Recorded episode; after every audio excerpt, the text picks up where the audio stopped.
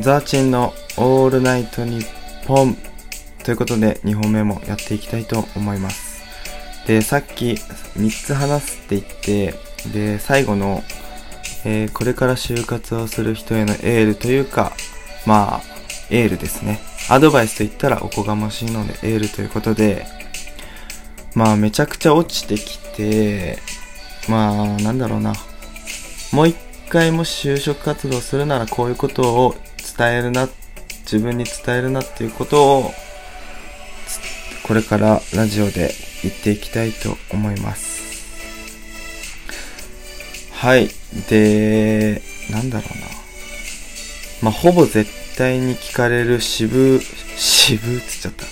死亡理由の作り方。まあ、これ言ってたら自分はこういう作り方をしたら圧倒的に自分はその面接が次に進めることの率が高くなったフォーマットというか型があって それを話していきたいと思います。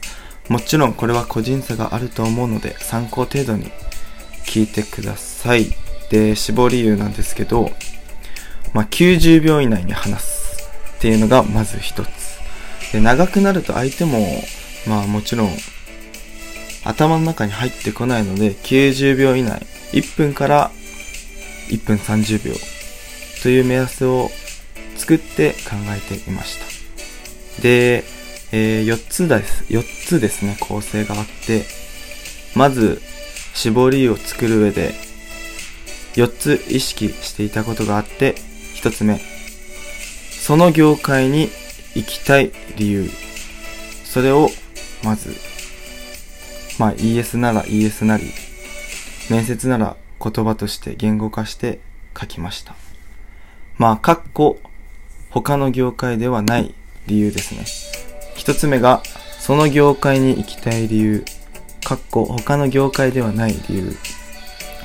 二つ目が、その会社の理由です。まあ、経営理念だったり、雰囲気だったり、OB 訪問で得た情報だったり、その会社でなきゃいけない理由。で、三つ目が、自分のやってきたこと。で、その、その、さっきその会社の理由って言ったんですけど、その、その会社の理由との共通項を言いました。自分のやってきたこと。まあ人を大切、人とのつながりを大切にしてきました。だったら、まあその会社が、まあ人とのつながりを大切にしているとか、そういう共通項を、まあ自分のやってきたことの中から見つける。で、四つ目。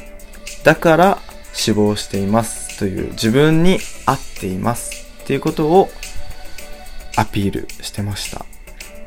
おさらいすると、まず一つ目が、その業界に行きたい理由。かっこ、他の業界ではない理由。二つ目、その会社の理由。経営理念だったり、雰囲気だったり、OB 訪問で集めた情報だったり。で、三つ目が、自分のやってきたことが、その会社の理由との共通項を探して言うっていうことですね。で、四つ目が、だから死亡している。だから自分に合っているんだ。ということを伝えるように意識していました。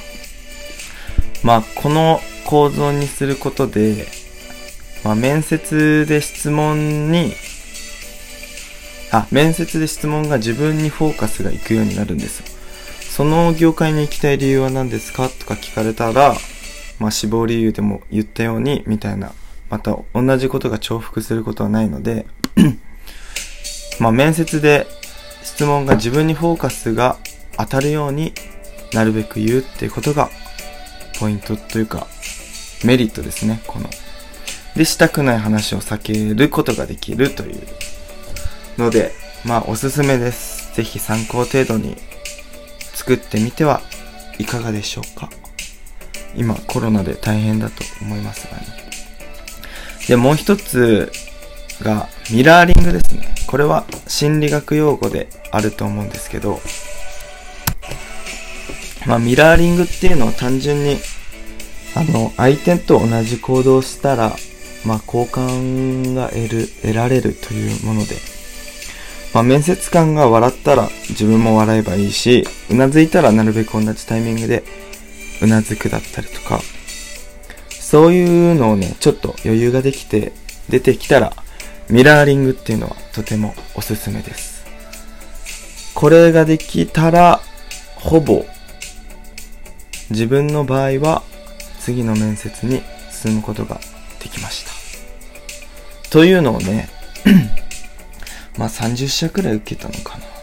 最初、最後ら辺に気づいたんで、ぜひ、早く自分なりの、自分の、まあ進みやすいコツというのを見つけて、頑張ってください。